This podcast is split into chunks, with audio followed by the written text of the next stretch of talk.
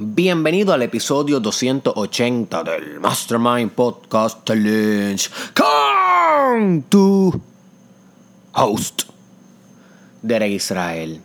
Y quiero comenzar hoy dando gracias. Esa palabra es una palabra que debiéramos usar más en nuestro vocabulario. La palabra gracias. Porque te da un feeling de gratitud que espiritualiza tu momento presente. Y aunque no todos los momentos que tenemos en nuestra vida son momentos agradables, ciertamente, hay algunos que son tan espectaculares que cómo no dar gracias. O sea, si percibimos la realidad desde un lente espiritual, desde una desde un espacio más allá de lo físico, un espacio donde el mundo de las ideas, el mundo de lo abstracto, el mundo arquetipal, el mundo trascendental colapsa y se hace uno y hace el amor con el mundo físico en el momento presente, en el baile de la vida. Si nosotros percibimos la realidad de esa manera, ¿cómo no dar gracias? Si estamos teniendo esta extraordinaria oportunidad de simplemente vivir aquí y ahora en lo que estés pasando. Y ahora mismo yo me encuentro en un extraordinario momento presente. Ahora mismo son las 5.17 am. Ok, me estoy preparando para mi día. Estoy retomando la rutina de levantarme sumamente temprano, madrugar para que Dios me ayude. Y estoy tomándome una tacita de café. Ah, wow, con leche. Qué cosa rica. O sea, mis sentidos sensoriales están deleitados. Hace frío aquí en Mayagüez, Puerto Rico. Eh, llevo algunas horas, porque me levanté a las 3 de la mañana, llevo algunas horas trabajando en mi disertación doctoral. O sea que algo que yo, yo, yo soñaba mucho cuando estaba en bachillerato era este momento de hoy. Yo, yo me recuerdo que, que había un profesor que yo admiraba mucho y, y, él estaba en ese momento terminando su disertación doctoral. O sea que él era, él era profesor, pero todavía no tenía el doctorado.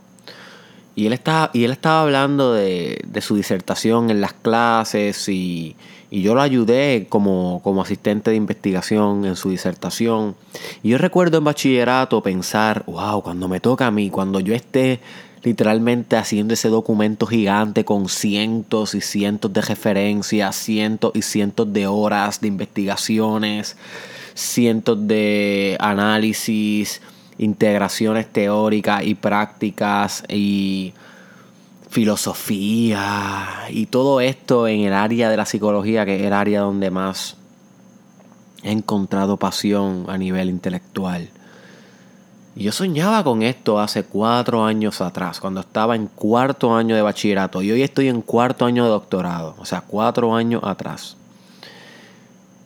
Y me recuerdo de la historia, una historia que una vez escuché de un Navy SEAL. Que como ustedes saben y les he comentado, los Navy SEAL lo entrenan bien fuerte en lo que se conoce como Hell Week que es el proceso de selección para tú convertirte en un Navy SEAL. Y si realmente te interesa este tema, búscate en YouTube o en Google documentales de Hell Week, la semana de infierno, Hell Week, para que tú veas cómo el proceso de selección de un Navy SEAL te va, te va a impresionar. Por eso es que yo los estudio mucho a ellos, a sus comandantes, la filosofía militar, me encanta. Y Recuerdo que en un momento dado, no sé a quién fue que yo escuché decir que estaban como a las 3 de la mañana, eh, todos en la orilla eh, haciendo angelitos, como angelitos de la nieve. Estaban en el frío a las 3 de la mañana haciendo angelitos en la nieve, llevaban haciendo eso como desde las 11 de la noche, simplemente para que no durmieran bien, para que no, para que no estuvieran cómodos. Porque una de las filosofías de la milicia es que cuando entrenan al soldado o al potencial soldado, al cadete, eh, se busca que el cadete nunca esté cómodo. Se busca que, que siempre, de alguna manera u otra, esté incómodo. Porque la guerra, para lo cual se prepara el soldado, nunca hay comodidad. No importa que en ese momento tal vez no haya conflicto, no hay comodidad. No estás comiendo lo que tú quieres, no estás durmiendo en una cama bien cómoda. Eh, estás con otras personas desnudas cuando se están bañando, no hay mucha privacidad, hay veces que hay escasez de papel de toilet. Estos son ejemplos de, de que en la guerra hay incomodidad constante. Entonces, en estos tipos de entrenamiento muchas veces lo que se busca es por mínimo que sea ponerte incómodo. Por ejemplo, yo recuerdo cuando yo estaba en el training de LTC, Leadership Training Course en Kentucky, cuando pertenecía al programa de ROTC en la Universidad de la Interamericana de San Germán, el cual me formó mucho de lo que soy hoy. A pesar de que no pertenezco a la milicia por razones ajenas a este podcast, eh, fueron decisiones mías que me orienté más por los estudios que por la milicia. Pero como quiera aprendí mucho más, aprendí mucho sobre ello, sobre la milicia y sobre su training y sobre su filosofía. Y yo recuerdo que una de las cosas que nos obligaban era nunca poner o recostar la espalda en la pared cuando estábamos sentados. O sea, que siempre tenemos que tener la espalda al aire libre. ¿Para qué? Para que tuviéramos incomodidad en todo momento. Porque es bien rico sentarse con un espaldar, pero sentarse todo el día sin espaldar duele, molesta, incómodo eso es un pequeño ejemplo de cómo en la milicia buscan incomodarte todo el tiempo para preparar tu mente y tu espíritu para combate. Y ellos estaban haciendo estos angelitos y este Navy SEAL nota que a las 3 de la mañana el que estaba al lado de él está sonriendo. Está completamente sonriendo y a punto de carcajear. Y él, y él se pregunta, ¿qué demonios le pasa a este tipo? Llevamos una semana sin dormir, no hemos comido bien, mañana tenemos un entrenamiento, bueno, no mañana, hoy a las 6 de la mañana tenemos un entrenamiento bien fuerte, llevamos 5 horas siendo angelitos aquí. ¿Qué demonios le pasa a este tipo que está riéndose al lado mío? Le habrá dado una psicosis, le habrá dado un brote neurótico, o sea, está desrealizado. Y, y el tipo no pudo soportar más y le pregunta, mira, carajo te pasa a ti, brother, que te estás riendo ahí tanto? ¿No ves que estamos todos jodidos? Las moscas nos están los mosquitos nos están picando en la cara. Tenemos el fondillo mojado hace seis horas. ¿Qué te pasa a ti? Y el tipo le contesta, yo llevo soñando con este momento desde que era niño. Yo llevo soñando con este momento desde que era niño. Y a pesar de que soquea, y a pesar de que es incómodo, estoy cumpliendo mi sueño en el momento presente. So que estoy aquí haciendo angelito a las 3 de la mañana con un frío pelú y una incomodidad extrema, pero I am doing it. Me estoy convirtiendo en, que en quien estoy destinado a ser. You see. Y qué bonito se escucha eso. Y así mismo me siento hoy. A pesar de que es difícil ser, doctor, convertirte en doctor, aún no lo soy, pero voy en camino, cada vez más cerca. Eh, algo que me, da mucho agradecimiento es saber que a pesar de la dificultad, estoy donde soñaba estar hace 4, 5, 6 años atrás. So que a pesar de que duele, uno puede encontrar un placer en ese dolor. Y te dejo con esta reflexión que, by the way, no es el tema de hoy, pero se me ocurrió espontáneamente. Y a veces en, la, espontaneidad en donde surgen las mejores conversaciones y los mejores intercambios de ideas. Quiero que, te que reflexiones tú en tu vida. ¿Qué estás haciendo hoy que tal vez estás pasando muy por desapercibido? Porque aunque no es muy agradable, soñabas estar ahí hace algunos años atrás. Maybe es con tu paternidad y maternidad si te convertiste en padre o madre, maybe es tu maestría, si estás en maestría, maybe tienes el trabajo que querías, pero aunque es difícil, lo tienes. Y tal vez lo estás pasando por desapercibido porque no te recuerdas how bad did you want it. Okay, cuán fuerte lo querías y ahora que lo tienes, no lo aprecias. So, gratitud. Comenzar el día con gracias transforma tu vida. You see. Y si quieres explorar más el tema, búscate en YouTube Facebook o SoundCloud el episodio que yo tengo sobre agradecimiento aquí en el challenge. Busca Mastermind Podcast Challenge agradecimiento. Creo que se llama la, importancia de agradecer. Va a salir rápido. So que la gratitud es sumamente substancial en el desarrollo personal. Habiendo dicho esto, vamos a pasar al tema de hoy, que es que quiero definir o redefinir el éxito y el fracaso. Es interesante porque yo estaba pensando ayer mientras estaba conduciendo hacia la universidad que yo comencé Derek Israel, o sea, el proyecto en las redes sociales, los videos, en el 2016, hablando mucho sobre el tema de éxito. Y muchos de mis seguidores entraron por primera vez a ver mi contenido y se fidelizaron, o sea, les gustó, se hicieron fiel a él por este tema del éxito y del fracaso, success. Sin embargo, a medida que yo he ido evolucionando, ya casi no lo hablo. Lo hablo, pero he ido indagando por filosofía, he ido indagando por espiritualidad, he ido indagando por otros tipos de temas que ya no necesariamente hablan tanto de lo que es el éxito y el fracaso. Y no es que no me interese el tema, inclusive mi disertación doctoral tiene que ver con éxito, con personas exitosas. O sea, eso es una obsesión que sigue presente en mi vida.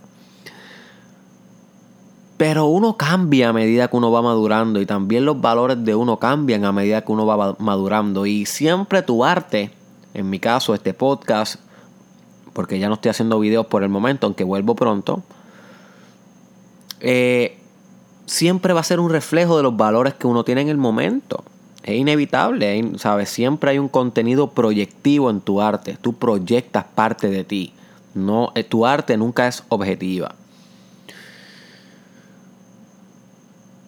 Sin embargo, creo que es momento de volver a retomar un poco el tema del éxito y del fracaso, porque es importante especialmente redefinir lo que es éxito.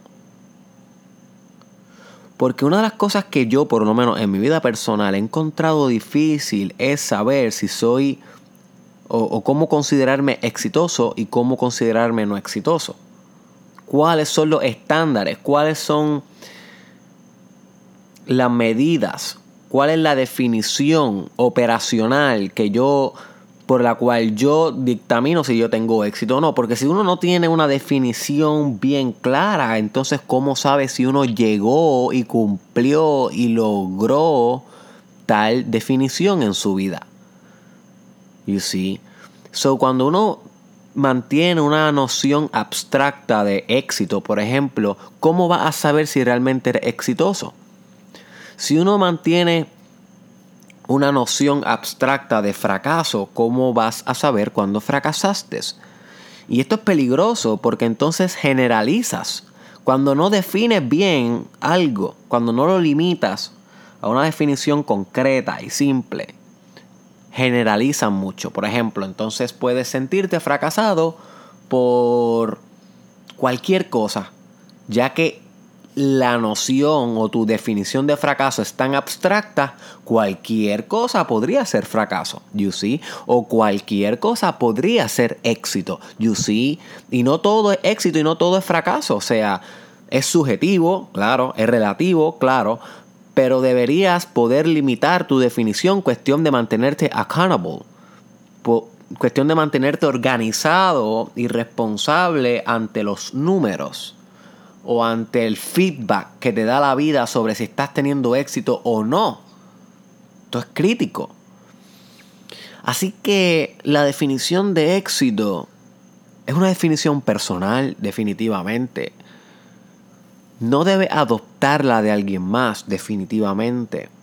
Es una definición que cambia junto a tus valores, definitivamente. Y tus valores cambian junto a tus experiencias de vida y junto a tu madurez.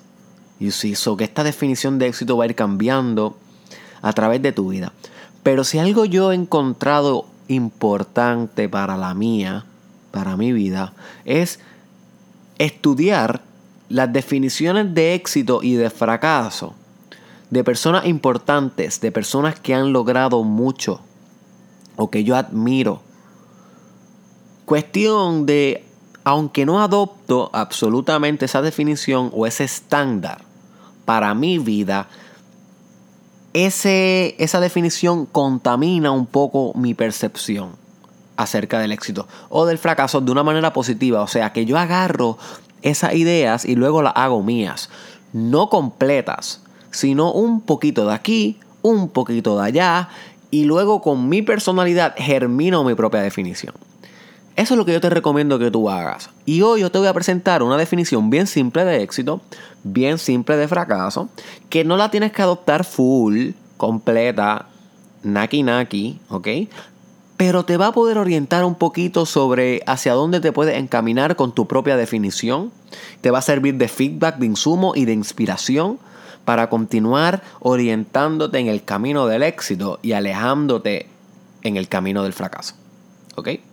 So, déjame terminarme este café porque está bueno de verdad.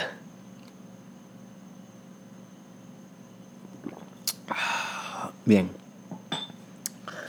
¿De dónde saco estas definiciones que yo te voy a presentar hoy?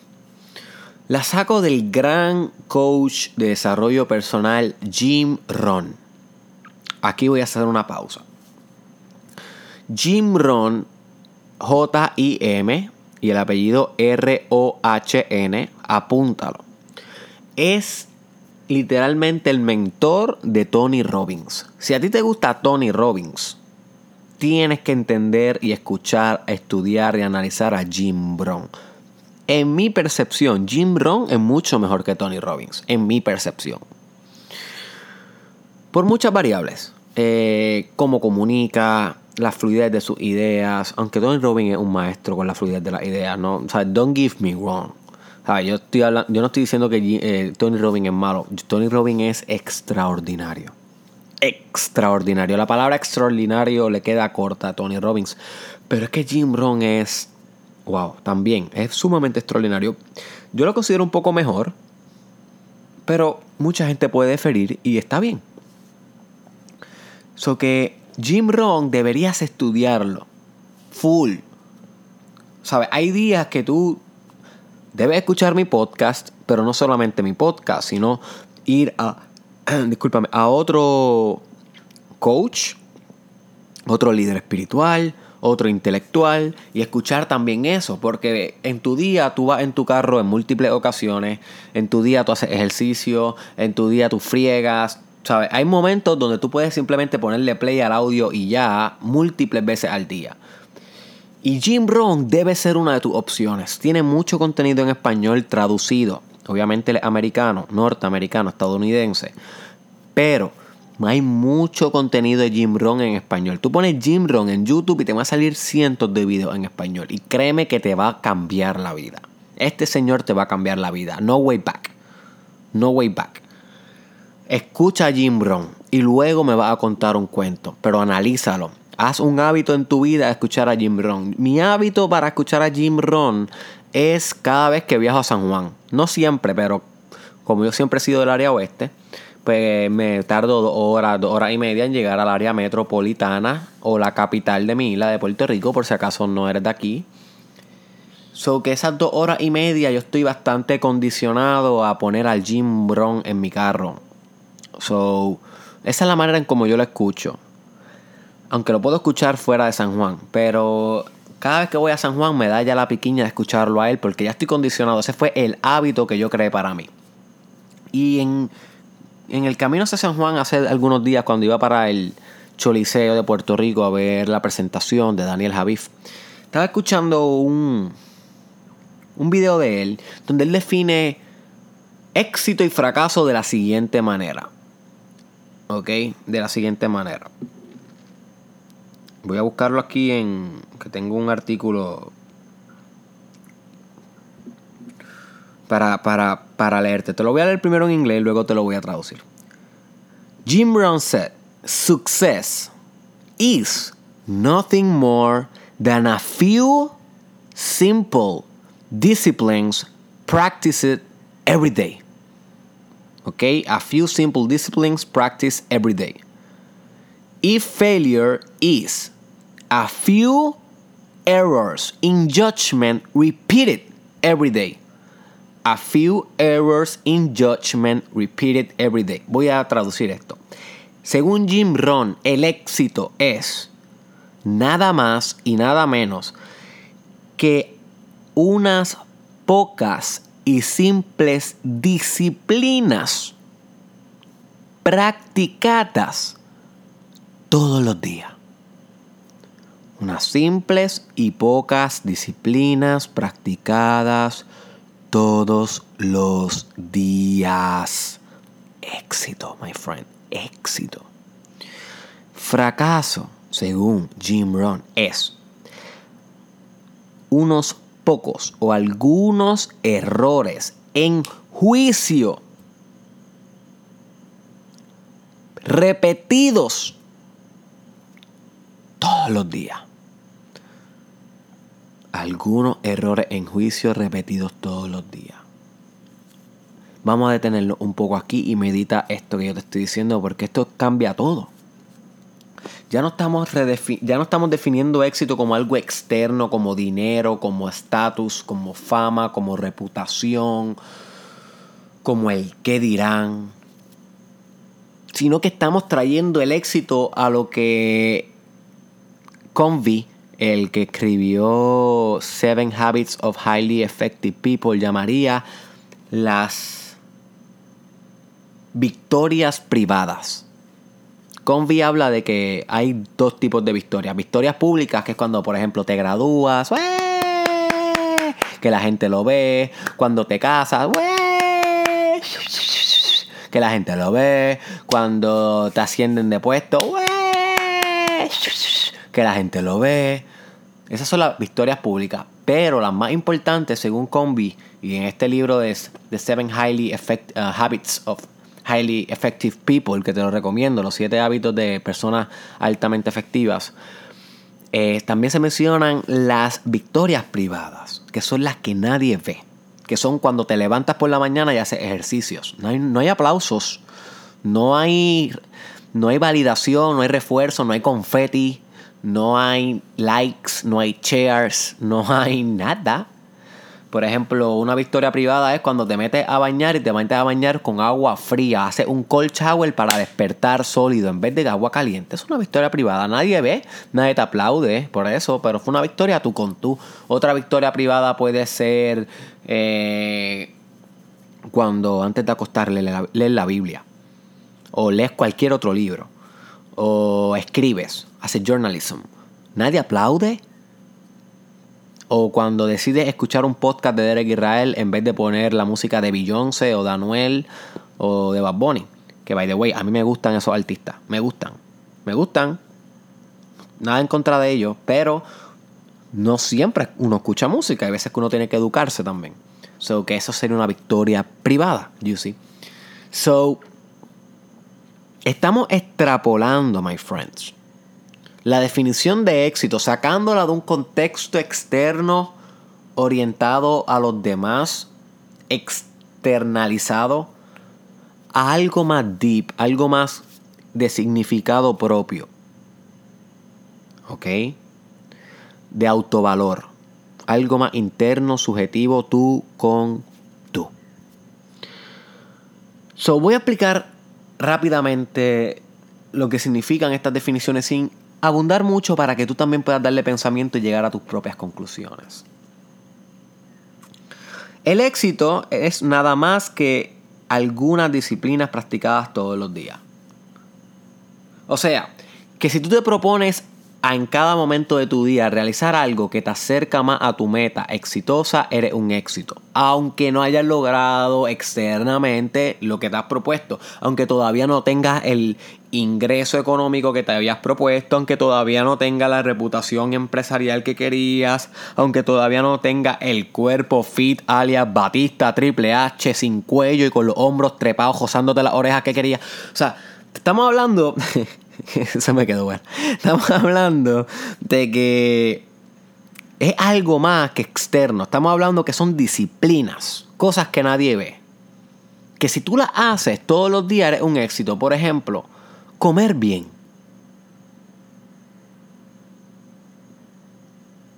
Por ejemplo, decir te amo más seguido. De una manera genuina. Por ejemplo, orar más seguido. Por ejemplo, meditar 10 minutos todos los días. Eso es lo más. Ese es el hábito más fácil y a la misma vez más difícil que uno pueda adoptar.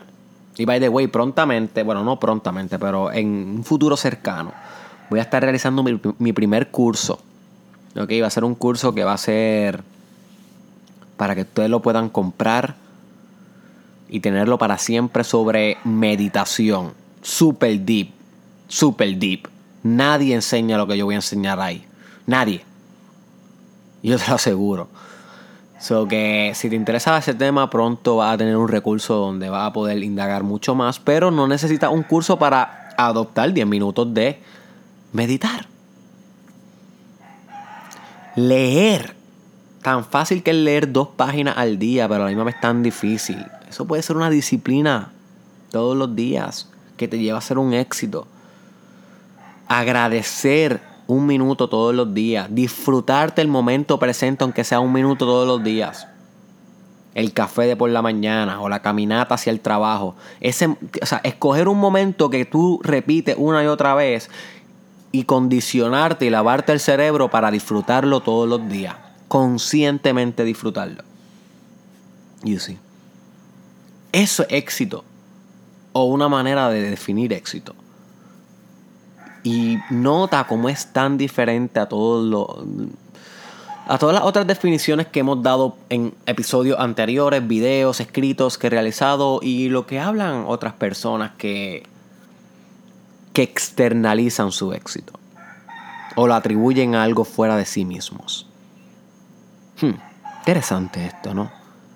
Medítalo, medítalo para tu vida. Esto puede cambiar everything en tu vida, everything pero tienes que meditarlo. Y más importante que meditarlo, adoptarlo como una actitud, como una perspectiva con la cual interpretas la realidad.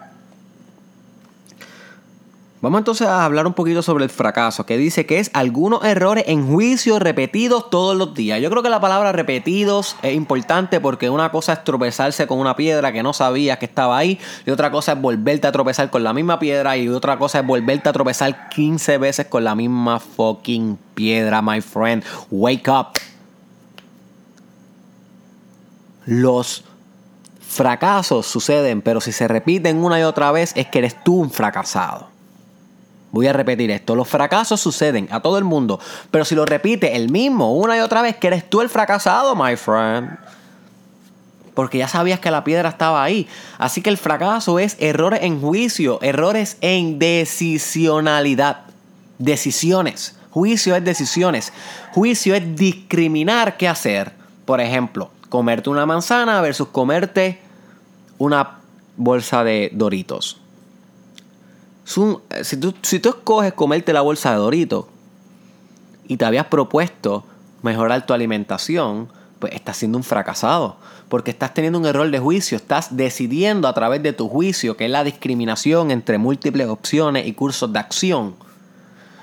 Estás escogiendo comer lo que sabes que no es healthy, a pesar de que habías decidido y establecido como una meta comer healthy. Entonces, estás fracasando.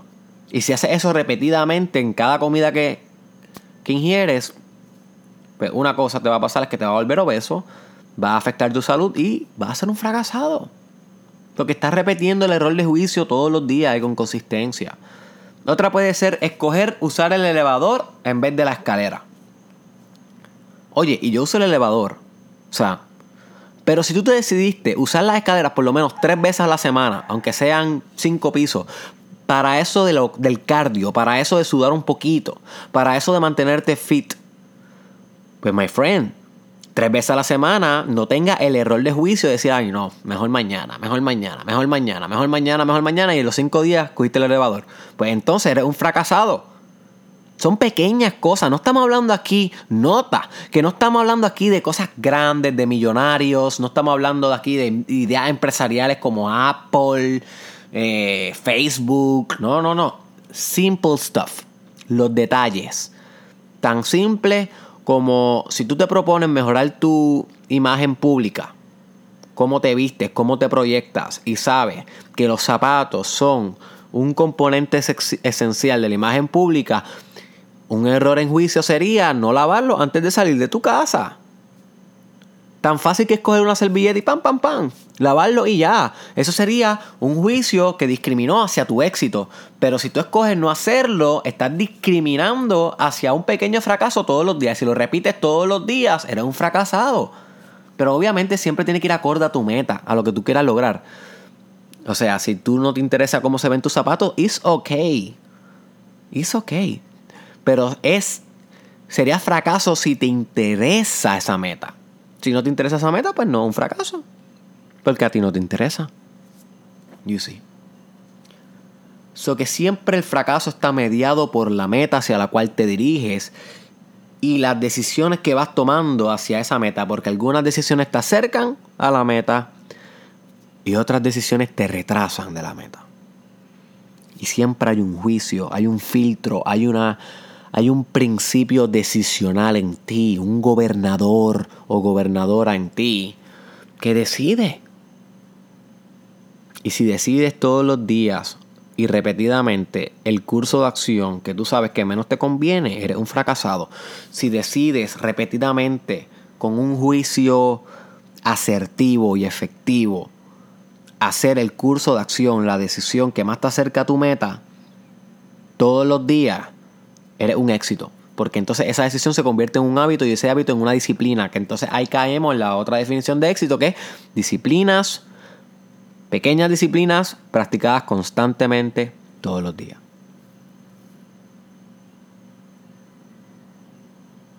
Life changing stuff. Para cambiar tu vida no necesitamos cosas sumamente grandes. Tenemos que afinar las pequeñas ajustar esas pequeñas tuercas. ¿Ok? Esas pequeñas tuercas. Recuérdate que lo macro, por ejemplo, en una computadora, lo macro no importa si no, hay, si no está el chip adentro bien finamente detallado, bien organizado. Es el chip, es lo micro, es lo, el detalle lo que hace que la computadora funcione bien. No es el mouse gigante, no es el teclado gigante, no es el monitor, es el chip es el software, es lo que está dentro, es el código, es los detalles.